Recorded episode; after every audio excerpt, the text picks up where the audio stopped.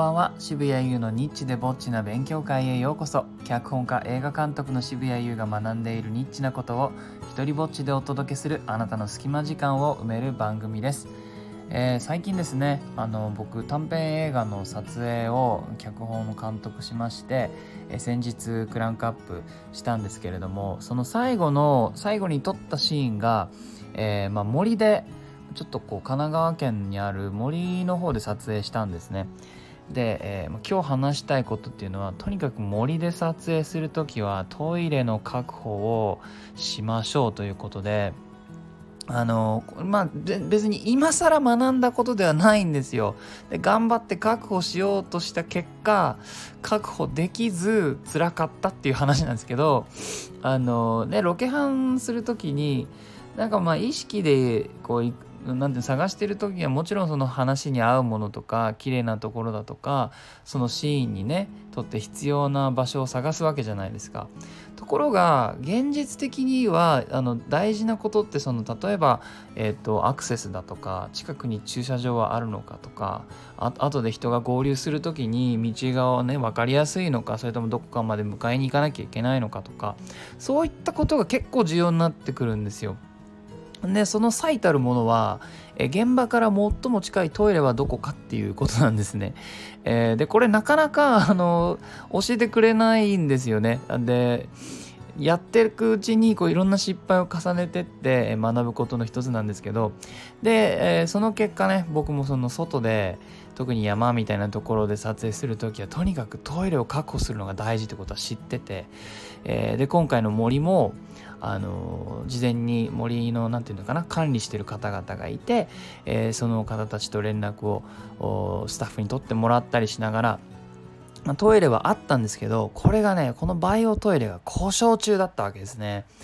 えー、で、まあ、その森であの撮影するってことを決めてで構図をこういろいろとチェックするために最終ロケ班をクランクイン前日に行ったんです。で、えー、管理か管理してる方々にもねご挨拶行っておまんじゅう渡してとかいろいろやりまして、えー、でトイレのことをねあの我々あのバイオトイレ故障としていってたからどっかの近くにあるところないですかねっていうふうにもう懇願する目で聞くわけですよ。そうするとあのいや近くにあるので案内しますよと。で言うわけですもうめちゃくちゃいい人たちでで映画の撮影にもすごい興味持ってくれてであの当日ね立ち会いもしてくださったんですけどもでこの「近く」というワードのね意味があの非常にこう僕で言うとイメージと近くって言ったら12分かなと思うじゃないですか。ところがねそのまあ森をこう抜けて、えー、ちょっと住宅街を通って階段を上って階段を降りて、えー、近くにある読売ランドのなんかこう周りをこう歩いてゴルフ場らしきものをもう端から端までこう通り越して何か大きな敷地を回り込んで片道ね軽く15分ぐらいかかるんですよその現場から。そのトイレまでに。なんなん結局読売ランドの入り口のトイレを使ってっていうことだったんですけどあのそこが綺麗だからみたいなね。いやこれ近くはないなと。あのでまた外の撮影で森とかってこう日が落ちるのがやっぱ早いでじゃ早いじゃないですか。だからあの行って帰ってくるまでに30分かかっちゃうっていうのはこれもうあの日が落ちるまで時間との戦いをしている我々がね例えば誰かがトイレ行きたくなるたびに30分待ってらんないわけですでじゃあ車出しゃいいじゃんって話になるんですけど車もこれまたね森の近くにね駐車場がなくてあのちょっと離れたところにあの誰か一人置いてで路上駐車みたいな形にしなきゃちょっとやりきれないと。なのでスタッフにそこで見てもらってて怒られないようにしながらあのやるっていう方法だったからあの車も簡単に動かせないからっていうようなことで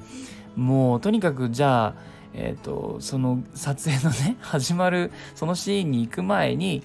もう別の現場で完全にトイレ行って行かないようにあの完璧な状態作ってから森行こうぜっつってね行ってでもちろん、あのー、みんなは我慢したんだけど僕だけね我慢しきれなくなって最後の最後のカットの手前で、えー、僕走って行ってきました